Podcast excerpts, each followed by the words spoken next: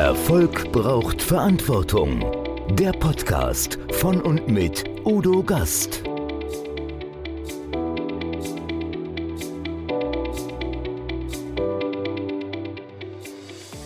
Podcast Folge 185. Dr. Thomas Kapp. Denkbuch Erfolg mit 42 Impulsen ans Ziel. Selbsterkenntnis sieht Dr. Thomas Kapp als Baustein für jeden persönlichen und beruflichen Erfolg.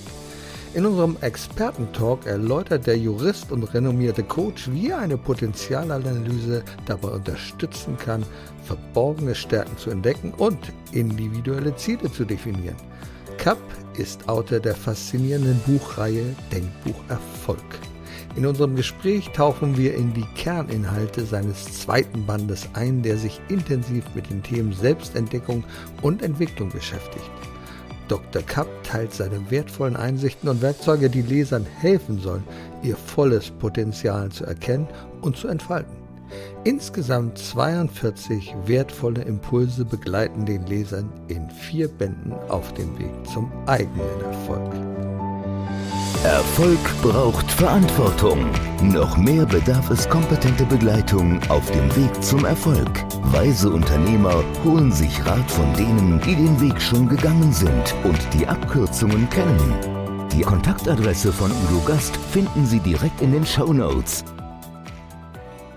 Herzlich willkommen, liebe Zuschauer, liebe Zuhörer, Zuhörerinnen. Ja, wir wünschen uns alle etwas. Das ist Thema dieses Podcasts, Erfolg. Ich sage ja, Erfolg braucht Verantwortung und wir wünschen uns alle Erfolg und wir wünschen uns gern jemand, der uns ein bisschen Handlungsanleitung gibt, der aus seiner Lebenserfahrung sagt, wie wirst du erfolgreich? Überleg dir das doch mal. Und ich habe dazu auch einen Experten eingeladen, Dr. Thomas Kapp. Herzlich willkommen. Ja, hallo, auch von der anderen Seite. Der liebe Thomas Kapp, der ist ja eigentlich Jurist. Eigentlich ist er Jurist, ne? Du bist Wirtschaftsjurist, wenn ich das richtig recherchiert habe. Ja, Wirtschaftsanwalt, Anwalt sogar. Wirtschaftsanwalt. Was macht man als Wirtschaftsanwalt? Was war deine Hauptbeschäftigung? Mit wem hast du dich beschäftigt da? Ich habe mich hauptsächlich mit Unternehmen beschäftigt, mit wirtschaftlichen Fragen, also sozusagen in der negativen Ausgrenzung keine Nachbarstreitigkeiten, keine äh, Mietstreitigkeiten, keine Verkehrsunfälle. Es gibt ja auch Anwälte, die, die sich darauf spezialisieren oder einen relativ breiten äh, Einsatz haben. Ich habe ursprünglich mal bei einer Wirtschaftsprüfungsgesellschaft angefangen, weil mir die Verbindung zwischen Juristerei und, und Wirtschaft eigentlich immer sehr imponiert hat, weil ich immer davon ausging, hinter einem rechtlichen Problem steht auch ein wirtschaftliches Interesse. Und ähm, es zeigt sich ja immer wieder, dass viele rechtliche Probleme sich auch mit Geld lösen lassen. Ähm, unsere Bundesregierung übertreibt es ja gerade ein bisschen, weil sie denken, alle Probleme der Welt lassen sich mit Geld lösen. ähm, aber das hat mir immer, immer Spaß gemacht zu sehen, was sind eigentlich die wirtschaftlichen Positionen dahinter und dadurch wird man ein bisschen befreit aus dem rein juristischen Korsett im, im engen Paragraphengestrüpp, weil man dann kreativ wird und nach Lösungen sucht, die ja eine gewisse geistige Beweglichkeit erfordern, die ein gewisses Verhandlungsgeschick erfordern und äh, ja, vielleicht mal Lösungen dann wirklich hervorbringen, wo man durch das reine Paragraphenstudium vielleicht nicht draufgekommen wäre. Du hast es gerade angedeutet, also jedes wirtschaftliche Problem hat vielleicht auch ein Geldproblem, aber mit Sicherheit hat jedes wirtschaftliche Problem auch ein menschliches Problem, was in irgendeiner Form dahinter steht. Und das hat dich wahrscheinlich 2018 dazu gebracht, mehr in den Bereich des Coaches zu gehen. Du bist Co-Active Coach. Das habe ich noch nie vorher gehört. Was macht ein Co-Active Coach? Erzähl mir das doch bitte mal. Ja gut, ich bin äh, witzigerweise äh, zu dem CTI gekommen über meine Frau, die, die hat die Ausbildung vor mir dort schon gemacht. Und ähm, ja, Coactive ist letztendlich amerikanische Formulierung, dass man eben, äh, und das passt sehr gut zu mir, Verstandeselemente und emotionale Elemente miteinander vereinbart. Und gleichzeitig aber auch die Ebene der Erkenntnis aber auch die Ebene der, der Umsetzung. Die ganze Erkenntnis nützt mir nichts, wenn ich nicht irgendwann in die Umsetzung komme. Und wenn ich gleich mit der Umsetzung anfange, dann ende ich manchmal in meinen etwas planlosen Aktivismus. Äh, und, und ich habe zwar das gute Gefühl, ich, ich bin jetzt schon sagen ein bisschen nass gespitzt und warm, aber eigentlich viel erreicht habe ich nicht. Und das ist ein bisschen die, dieser Grundansatz gewesen. Ich habe allerdings ähm, in meinem Leben relativ früh begonnen, äh, du hast es ja schon angesprochen, mich mit diesen ganzen Coaching-Themen zu befassen. Es ging damals um äh, Teamarbeit, äh, Personalführung, äh, Verhandlungstechniken, rhetorische Dinge. Äh, das hat mir immer Spaß gemacht und es war mir immer wichtig, auch mit meinen jüngeren Mitarbeitern da schon ein bisschen Mentor zu sein weil ich, äh, das habe ich nicht ganz uneigennützig gemacht, weil ich wusste, wenn ich die richtig motiviere, wenn ich die richtig äh, sozusagen in ihre Energie bringe, dann ist es auch zu meinem Vorteil. Da muss ich nicht morgens mit einer Peitsche kommen und sagen, jetzt alle aufstehen und losarbeiten, sondern dann sind die im Zweifel schon eine Viertelstunde vor mir da und sagen, ja, das das haben wir schon erledigt. Oder bleiben abends mal ein bisschen länger und, und gehen, wie man heute ja so schön sagt, die Extrameile. Und das äh, war mir klar, das geht nur, wenn ich, wenn ich die Menschen als Menschen äh, sehe, äh, auch ihre Stärke und Schwäche richtig einschätze und sie dort, wo sie, wo sie motiviert sind, letztendlich stärke und sie, sie weitertrage. Nun gibt es ja verschiedene Vorstellungen von Erfolg und jeder sagt, ja, Erfolg, ich möchte auch erfolgreich sein. Und es gibt viele Erfolgsversprecher. Also Leute, die sagen, pass mal auf, ich mache das für dich, Content brauchst du nicht, du brauchst Reichweite und dann wird das schon funktionieren. Du hast aber einen ganz anderen Ansatz, du sagst, ich muss erstmal darüber nachdenken und dazu hast du dein Denkbuch Erfolg entwickelt. 42 Kapitel zur Neuorientierung, denn es geht um etwas anderes, sich erstmal darüber im Klaren zu werden, wer bin ich, was kann ich, was will ich und wie bist du dazu gekommen, diese Selbstentdeckung erstmal an oberste Stelle zu setzen? Ja, also das ganze Buch äh, ist eigentlich äh, die Frucht eines äh, ersten Misserfolgs in meiner Coaching-Praxis, weil ich weil ich äh, nach der Beendigung meiner anwaltlichen Tätigkeit äh, zunächst vorhatte, bei der Universität Tübingen ein Mentoring-Programm, so eine Art Masterclass für Studenten anzubieten. Also ein bisschen das zu vermitteln, was man eben auf der, auf der fachlichen Ebene nicht vermittelt bekommt. Weil ich glaube, und das ist auch durch Studien äh, äh hinlänglich bewiesen, erfolgreiche Menschen äh, bauen ihren Erfolg auf ganz anderen Qualitäten und Skills und Kompetenzen auf als auf der reinen Fachkompetenz. Und ähm, das wird aber in der Ausbildung eigentlich etwas vernachlässigt. Und dann lernt man es eben später im Beruf auf die harte Tour. Aber da ist man dann immer schon so ein bisschen im Hin Hinterherhecheln, äh, wenn man da sich vorher nicht ein bisschen, bisschen orientiert hat. Lange Rede, kurzer Sinn, ich war bei der Uni Tübingen, ich kannte damals den Dekan, der war da total begeistert und hat mich dann irgendwie an so eine Stelle geschickt. Äh, ich weiß gar nicht mehr, wie die genau hieß. Und die haben ja da Studienberatung und, und äh, berufliche Perspektiven und Soft Skills und, und äh, you name it. Und überall, wo ich hinkam, die waren total begeistert, aber am Schluss sagten sie mir, aber dafür sind wir nicht zuständig. Das habe ich dann drei oder viermal gemacht und nach Ablauf eines Jahres war ich dann wieder äh, bei der Stelle, bei der Studienbekleidung oder Studienberatung, die sagte, ja, das müsste jetzt mal der Dekan entscheiden. Der hat ja inzwischen allerdings gewechselt.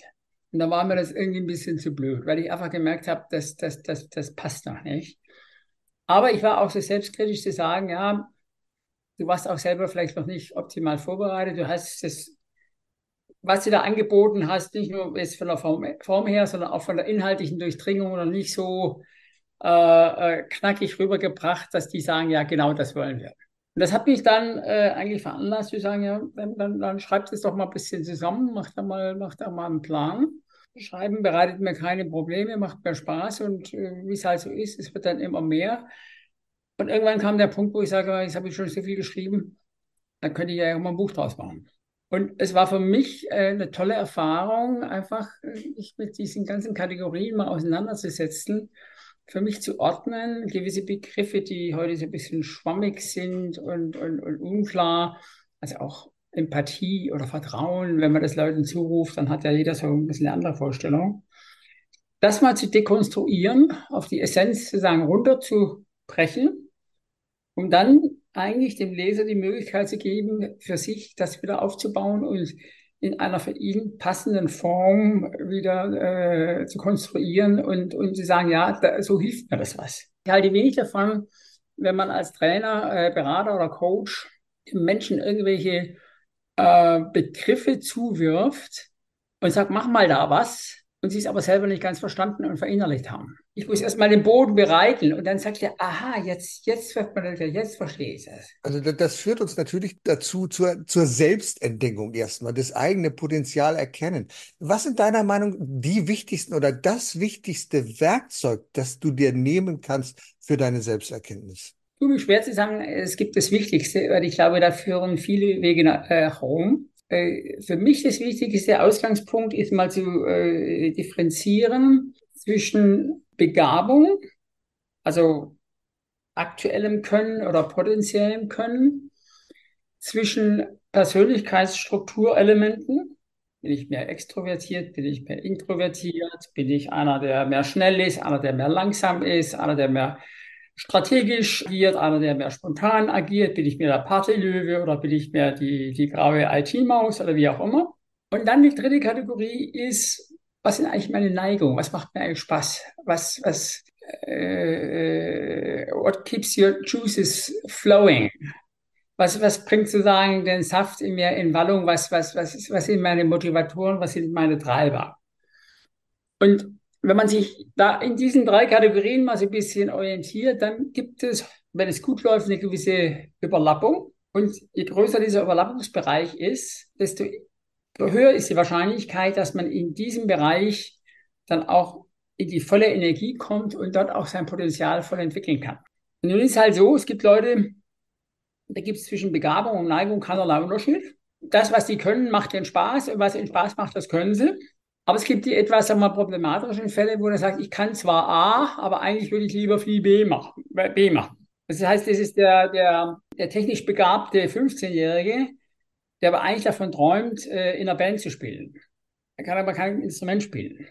Aber eigentlich, eigentlich würde ihn das, er würde eigentlich gerne so ein zweiter McJagger werden. Ja? Und das sind dann die Fälle, wo man ein bisschen äh, äh in die Tiefe gehen muss. Da gibt es ja so zwei Schulen. Die eine Schule sagt immer, mach das, was du kannst und der Spaß, der kommt dann schon. Und die andere Schule sagt, mach das, was du gern machst, wo deine Neigung ist. Und wenn du das tust, dann wird auch sich irgendwie ein Weg finden, dass du das kannst oder du die Fähigkeiten aneignest oder Leute findest, die diese, diese Defizite, die du im Können hast, dann, dann kompensieren oder wie auch immer. Ich will da keine endgültige, äh, endgültige Entscheidung äh, treffen für mich ist eigentlich der Prozess wichtiger, dass man sich damit mal bewusst auseinandersetzt, weil es für junge Leute heute gerade äh, eine Herausforderung ist, bei 15.000 Bachelorstudiengängen nach dem, dem, dem Abitur äh, eine Orientierung zu finden und sagen, ja, was mache ich jetzt eigentlich? Nun begleitest du ja auch Menschen auf diesem Weg dahin, richtig? Also das heißt, du gibst Unterstützung. Gibt es da so ein Beispiel, was für unsere Zuschauer, Zuhörer vielleicht äh, sehr lebendig ist, wo es mal richtig gut funktioniert hat, wo jemand ratlos zu dir kam und sagt, ich weiß nicht so richtig, was ich tun soll, und wo dann auf einmal sich die Erfolgskurve aufgebaut hat. Ja gut, ich erinnere mich da an, an einen, hat mir ein guter Freund geschickt, das ist der, der, der Freund seiner Tochter gewesen und, und äh, der hatte also mehr so ein, so, ein, so, ein, so ein technisches Studium gehabt als Ingenieur, hat es also tatsächlich fertig gebracht, sieben Semester lang äh, sowohl seine Freundin als auch seine Mutter an der Nase rumzuführen, wie erfolgreich er studieren würde. Und dann äh, kam irgendwie mal raus, dass das irgendwie alles so, so Potemkinsche Dörfer sind, dass das alles nichts ist, er keinen Abschluss hat und durch alle Prüfungen gerasselt ist, den Prüfungsanspruch äh, verloren hatte. Und da war mal ein Riesentheater. Und dann hat mein Freund, also gesagt, äh, der künftige Schwiegervater in Anführungszeichen, hat ihn zu mir geschickt und dann haben wir uns mal zusammengesetzt und gesagt, okay, jetzt äh, vergessen wir mal die, die Vergangenheit vom Moment, die kann man nicht mehr flicken. Aber jetzt gucken wir mal vorne, was, was, was, was willst du eigentlich wirklich tun? Und wir haben herausgearbeitet, dass er schon was Technisches gern macht, aber was Praktisches. Der muss was in die Hand nehmen. Ja? Also da ist dann so mit, mit, mit Holzbearbeitung, Metallbearbeitung, das war so sein Ding. Und das äh, letztendlich dieses, dieses Ingenieurstudium für ihn einfach ein Tick zu theoretisch war. Er war permanent überfordert weil er jetzt von seiner Begabung her eben nicht so dieser Theorie-Superman war, sondern mehr derjenige, der was in die Hand nimmt und dann was, was, was äh, gestaltet. Wie ist er da reingekommen? Wie nicht selten, dass ihm die Erwartungshaltung der Umgebung, der Eltern, wer auch immer, natürlich immer sagt, wir wollen für unseren Sohn das Beste und er soll studieren und nachher, ne? und, und aber dabei so ein bisschen verkannt haben, was eigentlich wirklich äh, auf dem Tisch gewesen wäre. Und ich glaube, das ist für viele Eltern auch eine Herausforderung, zu akzeptieren, akzeptieren, dass mal, eine ordentliche, mehr handwerkliche Ausbildung auf der einen Seite viel befriedigender sein kann. Und da wird sich ja das auch wirtschaftlich, wenn, wenn das funktioniert, teilweise viel, äh, viel äh, erfolgreicher ist, als irgendwie so in, in so einem Ministerium, da in so einer Planstelle, da irgendwelche Zeichnungen zu machen. Wir haben nur ein, zwei Sitzungen gehabt. Also ich nenne das heute Speed Coaching, weil, äh, und das ist ein bisschen jetzt einmal eine, eine Kompetenz, die ich auch für mich in Anspruch nehme, dass ich aufgrund meiner analytischen Fähigkeit relativ schnell an den wunden Punkt komme. Weil ich halt nichts davon, wenn man Leute dann, also wie bei der Psychoanalyse, so ein halbes Jahr auf die Bank quält, zweimal die Woche und, und, und immer wieder im selben Brei rührt, sondern wir mal auf, das sind die Punkte. Und ich habe jetzt nicht gesagt, das und das musst du machen, sondern ich habe gesagt, guck dir mal die beiden Punkte an und geh da mal in dich und beantworte äh, für dich ehrlich die Frage, ob du da nicht auf dem Holzweg bist und was anderes eben besser wäre. Nun neigt man ja auch häufig dazu, etwas zu kategorisieren und zu strukturieren. Was meinst du, welche Rolle spielen bei dieser ganzen Geschichte diese Persönlichkeitstests, von denen es ja ganz viele gibt? Ja, da muss man aufpassen, was für ein Test ist es. Also ich habe ja schon mal diese Dreiteilung vorgenommen. Das heißt, die erste Frage, die ich mir stellen muss, was wird eigentlich getestet? Wird meine Intelligenz getestet? Wird meine Begabung für etwas Besonderes getestet? Wird meine Persönlichkeitsstruktur getestet? Oder werden eher meine Neigungen getestet? Das verschwimmt bei manchen Tests ein bisschen. Wenn äh, die zu Testenden sich darüber nicht so klar sind, dann, dann, dann rutschen die so ein bisschen in so, so, so einen Eintopf rein. Das heißt, sie kommen im Zweifel, ich sage es mal bösartig, mit mehr Fragen raus, als mit denen sie reingegangen sind. Also ich, ich, ich mache es anders. Ich, ich, ich, ich sage mal, lass mal den Test, lass uns erstmal sprechen, lass uns mal sortieren. Und interessanterweise rein intuitiv kommen wir relativ schnell an dem Bereich, wo wir sagen, da müssen wir arbeiten. Die anderen beiden sind nicht so, da können wir tausend Tests machen, aber da wissen wir eigentlich schon, was rauskommt.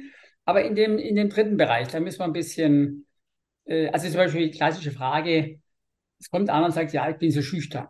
Dann sage ich immer, ja, was ist denn schüchtern? Da muss man aufpassen. Es gibt Leute, die sind relativ introvertiert, die sind aber eigentlich gar nicht schüchtern im klassischen Sinne, sondern die wollen nicht so viel Betrieb, die wollen nicht permanent auf, auf Partys rumhängen, die sind damit eigentlich auch total happy. Das heißt, für die ist schüchtern überhaupt kein, kein, kein Makel oder kein, kein Defizit, sondern sagen, das ist meine Persönlichkeit. Und dazu stehe ich auch. Ich sage auch zum Beispiel diesen Introvertierten, es gibt heute zig Möglichkeiten, dass ihr eine Marke aufbaut, dass ihr, dass ihr euch präsentiert, dass ihr äh, sichtbar werdet.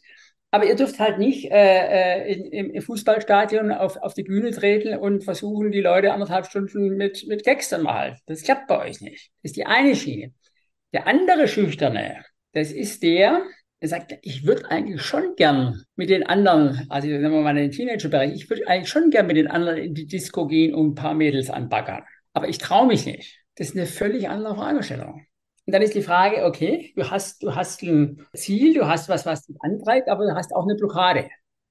Und dann gucken wir uns mal die Blockade an. Warum willst du dich nicht präsentieren? Kannst du dich nicht präsentieren? Warum kommst du in Stottern? Warum hast du plötzlich ein Blackout? wie unser ehemaliger Bundeskanzler Helmut Kohl oder so. Und, und dann gehen wir dem äh, Punkt nach. Und dann können wir mit Tests immer noch äh, die Sache verfeinern. Manchmal arbeite ich auch mit Psychologen zusammen, dass man da von der Seite nochmal assistiert. Aber ich, ich, ich gehe da wirklich so ein bisschen graduell und in Schritten vor. Sage lieber am Anfang mal ein bisschen bescheiden. Aber äh, das Hauptziel ist immer, das Bewusstsein im Klienten, im, im Coachee hochzuhalten und zu wecken. Mein Credo ist es, die Antwort auf deine Frage ist schon in dir drin. Du hast sie bloß noch nicht entdeckt. So ist das ja relativ häufig, muss man sagen. Das erlebe ich auch wieder im Coaching, dass die Menschen im Grunde genommen im tiefsten ihres Herzens schon wissen, was die Lösung ist, worauf es hinausläuft, aber immer diese Bedenken von rechts und links, das kannst du nicht, das sollst du nicht, das darfst du nicht. Und irgendwann, wenn man im Gespräch das gut leitet, dann kommt das heraus, was dann eigentlich die Lösung wäre. Du hast ja das Denkbuch Erfolg in viele Kapitel aufgeteilt, 42. Gib uns doch mal einen Ausblick darauf, wie es strukturiert ist. Es sollen vier Bände daraus werden. Einer ist schon erschienen, der zweite kommt demnächst. Was, was, was, erleben wir Leser daraus aus diesem Buch? Okay, also mein Ansatz äh, ist für die Vierteilung. Es gibt den Band 1, das ist die Basis. Das sind ganz grundsätzliche Überlegungen, die von unserer Individualität relativ unabhängig sind. Ich fange an mit der Frage, was ist überhaupt Erfolg? Was ist Glück? Und ich sage nicht, das ist Erfolg und das ist nicht Erfolg, sondern ich sage, stell du dir mal die Frage, was ist eigentlich Erfolg für dich? Das ist ganz unterschiedlich. Aber sich das bewusst zu machen und sich vielleicht auch mal ehrlich zuzugestehen, sagen, also für mich ist Millionär zu werden und zwei Ferraris in der Garage zu haben, ist ganz nett, aber das würde mich nicht zum erfolgreichen Menschen machen. Zweite Frage, äh, die, die mir immer wieder begegnet, wie ist denn das Verhältnis zwischen Erfolg und Glück? Und strebe ich eigentlich Glück und äh, Erfolg nur als Mittel zum Zweck an oder ist es umgekehrt? Ist es immer deckungsgleich? Ist es widersprüchlich? Äh, da gibt es alle möglichen Kommunikationsformen. Es gibt es gibt unheimlich erfolgreiche Menschen, also gerade im Showbusiness, die, wenn man mal ein bisschen kratzt, total unglücklich sind. Die, die eine Drogenkarriere dann hinter sich haben, äh, teilweise Elvis Presley äh, ist zum Beispiel völlig, völlig versacken. Auch Marilyn Monroe sagt man nach, dass sie eigentlich innerlich äh, eher ein, ein, ein unglücklicher, äh, depressiver Mensch war. Äh, das heißt, Glück und Erfolg muss gar nicht deckungsgleich sein. Und sich da mal ein bisschen, ich sag mal, an dieses Thema ranzuroppen und für sich Klarheit zu finden, halte ich schon mal eine ganz grundsätzliche äh, Überlegung, überhaupt dann alles weiter darauf aufzubauen. Weil ich sage, wenn ich das nicht für mich geklärt habe, dann ist alles andere, alle anderen Kurse, die ich mache und, und, und wie bin ich hübsch und wie komme ich im Internet gut raus und wie kann ich meine Stimme verbessern und wie kann ich besser verhandeln, so, das ist dann alles auf Sand gebaut, weil die Grundlage nicht geklärt ist. Also das ist die Basis sozusagen. Die Basis. Da kommt zum Beispiel auch Werte. Ich, ich, ich habe ja viele Gespräche, auch Akquisitionsgespräche. Ich spreche dann auch mit, mit Geschäftsleuten und sage, sagen Sie mir mal, was sind die fünf wichtigsten Werte in Ihrem Leben? Da gibt es dann zwei Fraktionen. Die eine Fraktion sagt, Herr Kapp, habe ich noch nie drüber nachgedacht. Und die anderen, die sind da total äh, gut präpariert und sagen, ja, eins, zwei, drei, vier, fünf. Habe ich alles mit meinem Coach schon besprochen. Dann sage ich, gut. Zweite Frage, wie materialisieren sich diese Werte in Ihrem täglichen Leben? Ich habe da so das Bild dieses erfolgreichen Managers, ne, CEO, Chatset von einem Termin zum anderen. Wenn der äh, in der Zeit oder in der Wirtschaftswoche ein Interview gibt, dann kommt dann meistens die obligatorische Frage des Journalisten, ja, was sind denn Ihre äh, wichtigsten Werte? Und dann kommt, weil sie es gut ankommt, meistens auch meine Familie. Und da gibt es dann diesen netten Karlauer, wo dann der Journalist in einem Fall zurückfragt und sagt, ja, das ist ja interessant warum verbringen Sie dann so wenig Zeit mit Ihrer Familie? Und das sind dann so diese, diese, diese Brüche, diese, diese Widersprüchlichkeiten. Und da sage ich, ich verurteile das gar nicht. Aber ich will eine Hilfestellung geben, sowas bewusst zu machen. Und wenn ich einen Wert habe, den ich nicht lebe, der mein Leben nicht lenkt und steuert und irgendwie entweder positiv befördert oder negativ mich von, von, von negativen Entwicklungen abhält, dann ist es eigentlich kein Wert. Dann ist es nur, dann ist es eigentlich nur so eine, so eine Floskel. Genau. Und, und ähm, ich habe auch nichts dagegen, wenn einer sagt, äh, ich brauche diesen ganzen Wertekäse nicht. Ich, ich, ich lebe halt in den Tag rein und wenn ich abends ordentlich gegessen und getrunken habe äh, äh, und Spaß hatte am Tag, dann reicht mir das. Ich kritisiere das nicht. Und wenn er sagt, damit komme ich klar, warum nicht? Ich glaube halt, die meisten Menschen haben äh, intrinsische Werte, äh, deren sie sich aber nicht immer bewusst sind. Und diese Unbewusstheit führt dazu, dass sie auch in ihrem Berufsleben oft Dinge tun, die sie anstrengen, die sie irgendwann in den Burnout bringen, weil sie eigentlich gegen ihre inneren Werte arbeiten. Zweiten Teil, der kommt am 21. Februar raus, das ist die Erkenntnis, und zwar die individuelle Erkenntnis, Da geht es also letztendlich auch um grundlegende Dinge, aber jetzt bezogen auf meine Person. Also, erstes Kapitel ist Individualität. Ich glaube, viele Menschen haben sich über ihre eigene Individualität noch gar nicht so viel Gedanken gemacht. Und ich finde es nämlich hochinteressant, dass man das mal für sich herausarbeitet. Was ist eigentlich meine Individualität? Was für Konsequenzen hat es für mein Leben, für meine Karriere, für mein Verhalten und so weiter? Aber immer auch im Konzert. Individualität wird immer auch in der Gemeinschaft gelebt. Und das ist ein gewisses Spannungsverhältnis. Das kann auch mal fruchtbar sein, das kann auch mal eher destruktiv sein. Aber sich das klar zu machen, ist für mich ein wichtiger äh, Punkt, um sich insbesondere auch letztendlich von jeder Form von Narzissmus fernzuhalten. Weil das ist keine gesunde Individualität. Und dann geht es weiter über Potenzialentwicklung. Wir haben es ja kurz angesprochen, wo wir sagen, okay, das ist mein Potenzial. Weil im Prinzip ist unser ganzes Leben ist eigentlich Potenzialentwicklung. Also wenn wir nach 80 Jahren genauso dastehen würden wie als Baby nach zwei Tagen, dann wäre unser Leben eigentlich sinnlos gewesen.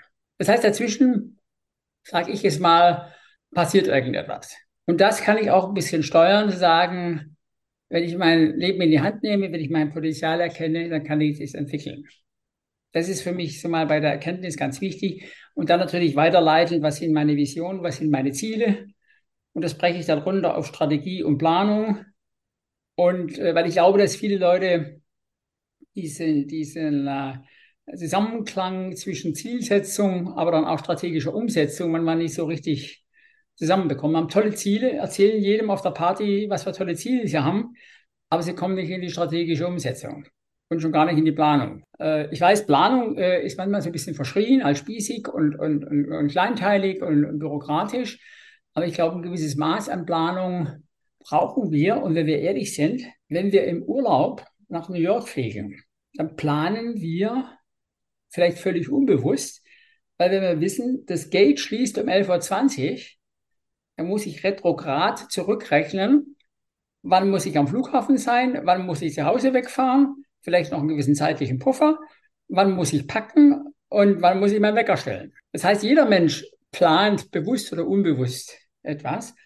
Und ich sage halt, wenn ich es bewusst mache, ist es ein gewisser Beitrag zu mehr Erfolg, als wenn ich es so ein bisschen so, so laufen lasse. Äh, ganz wichtiger Punkt äh, im Band 2 am Schluss die Selbstverantwortung. Ich glaube, wir würden alle glücklicher leben, wenn wir uns mehr dem Thema Selbstverantwortung, als wir auch ein bisschen bei deinem Thema Verantwortung öffnen werden.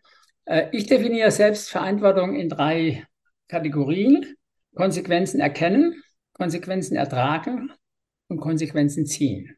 Das hat den großen Vorteil, ich bleibe immer im Driver Seat und ich komme nicht in das Tal des Jammerns weil viele Menschen eben Selbstverantwortung eher ablehnen und sich lieber als Opfer fühlen und, und, und sagen, ja, da gibt es Entschädigungsanspruch und sagen wir, auch unsere ganze Politik, auch unsere ganze Politik befördert ja diesen Ansatz ein bisschen. Wenn irgendwo was passiert, kommt sofort ein Minister oder ein Staatssekretär angereist und sagt, ja, da gibt es jetzt einen, gibt's jetzt einen äh, Topf dafür, äh, der, der wird entschädigt.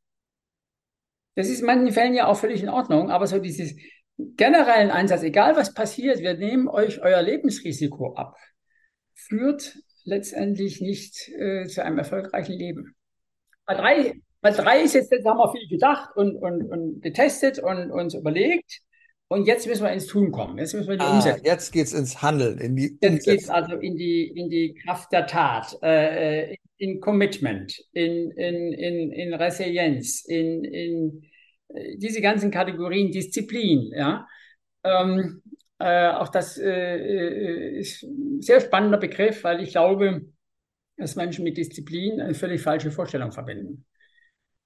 Und, und wenn ich Disziplin als, als nur so sagen, das ansehe, was ich mal in meiner Grundschule erlebt habe, dass ich dann jeden Morgen ein paar auf die Finger kriege, dann habe ich natürlich ein negatives Verhältnis zur Disziplin. Wenn ich aber so wie ich sage, Disziplin ist eigentlich nichts anderes als ein mentales Geländer in den Phasen, wo mein Körper mal ein bisschen schwächelt. Dann habe ich einen ganz anderen positiven Bezug. Ich mache mal ein kleines Beispiel. Ich hatte mal eine Phase in meinem Leben, da bin ich morgens relativ früh aufgestanden und habe erstmal eine halbe Stunde gejoggt. Das war im Winter, wenn es kalt war und dunkel war, nicht immer vergnügungssteuerpflichtig. habe ich gesagt, komm, du stehst um halb sieben auf, halbe Stunde um sieben, zur Belohnung gibt es eine warme Dusche und einen schönen Kaffee. Aber ich habe dann nicht um halb sieben mit mir verhandelt und habe gesagt, naja, jetzt dreh dich nochmal um, zehn Minuten kannst du mal liegen bleiben. Weil ich wusste, damit verratze ich's. Ja. Das heißt, es war ein hartes Schwert, aber es hat mir geholfen. Und ich habe mich nachher besser gefühlt.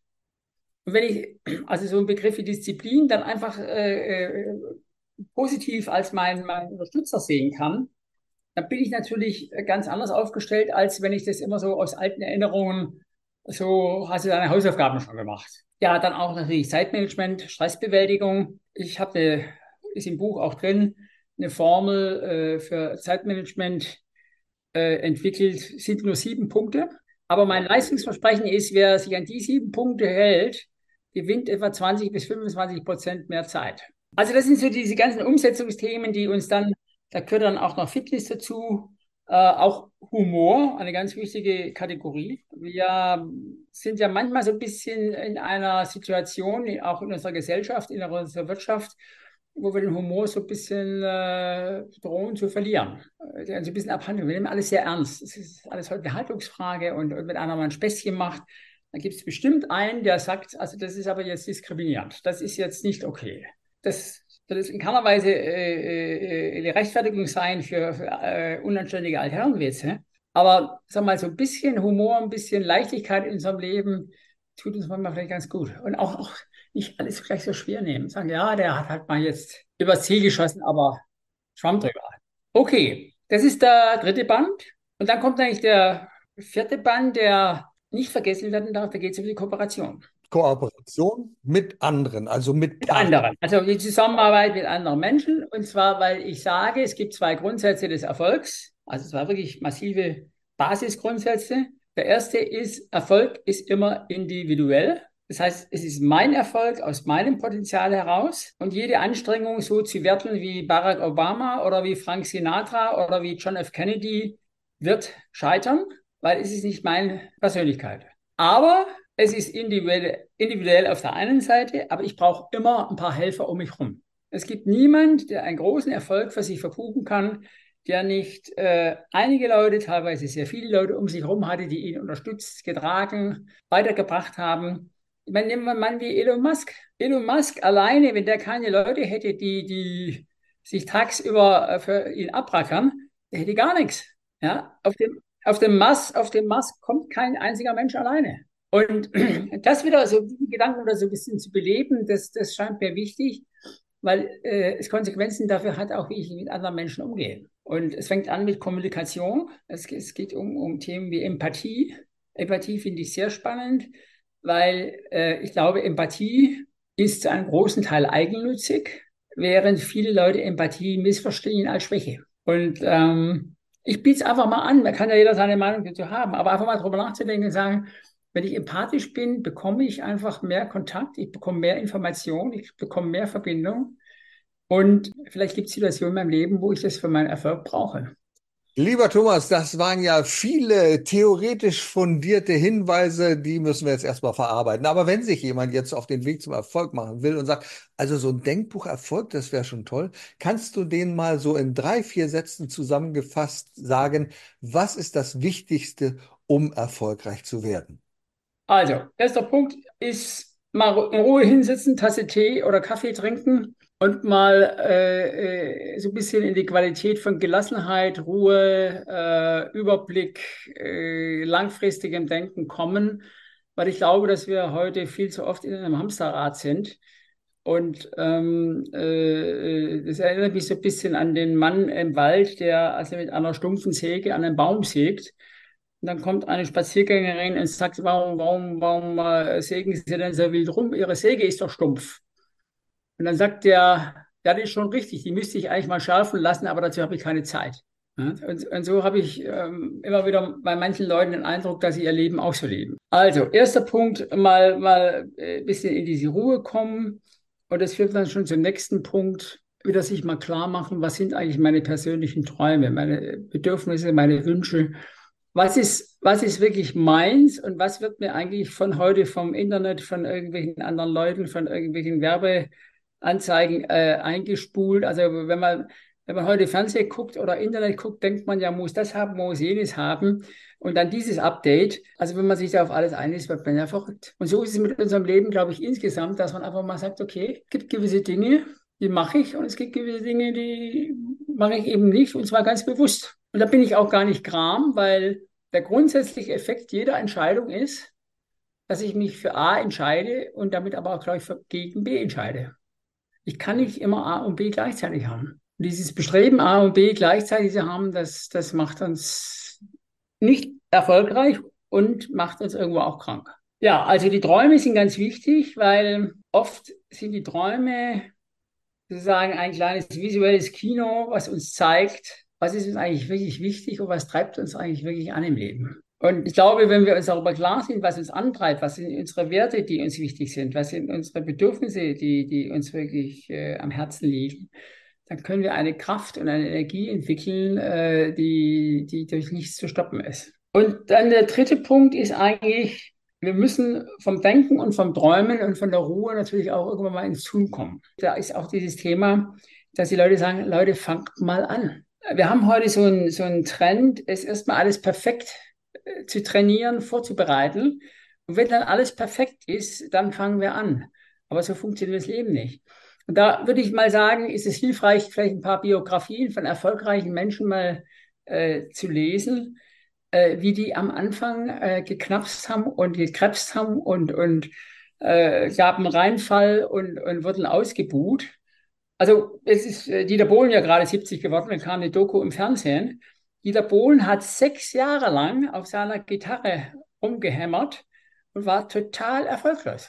Jetzt kann man über Dieter Bohlen sicherlich unterschiedlicher Meinung sein, aber ich fand es einfach toll, dass er sagte, okay, ich mache weiter, irgendwann kommt, der, kommt das große Ding. Das heißt, ins Tun kommen, noch nicht perfekt sein, aber besser werden, in die, in die, in die, in die, in die Aktivität kommen, in die Kraft kommen und sich davon frei zu machen, dass einmal alles perfekt sein muss. Und dann der letzte Punkt ist eigentlich, ich, Erfolg ist ein Marathon und kein Sprint. Erfolg braucht Zeit. Es ist wie ein Baum, der jedes Jahr sozusagen einen Jahresring anlegt. Und die knorrige Eiche, die ist halt nach 50, 60 Jahren eine knorrige Eiche. Am Anfang war sie ein kleiner Hänfling. Und, und so ist mit unserem Erfolg auch. Wir wollen aber alles sofort haben.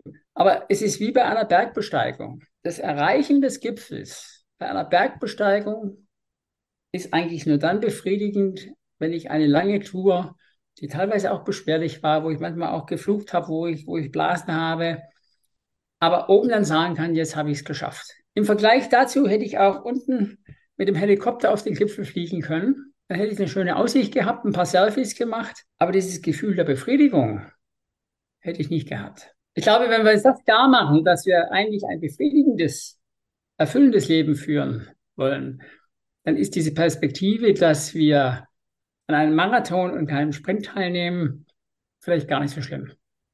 Lieber Thomas, Ruhe finden, die eigenen Werte ergründen, festlegen, ins Handeln kommen und Geduld haben.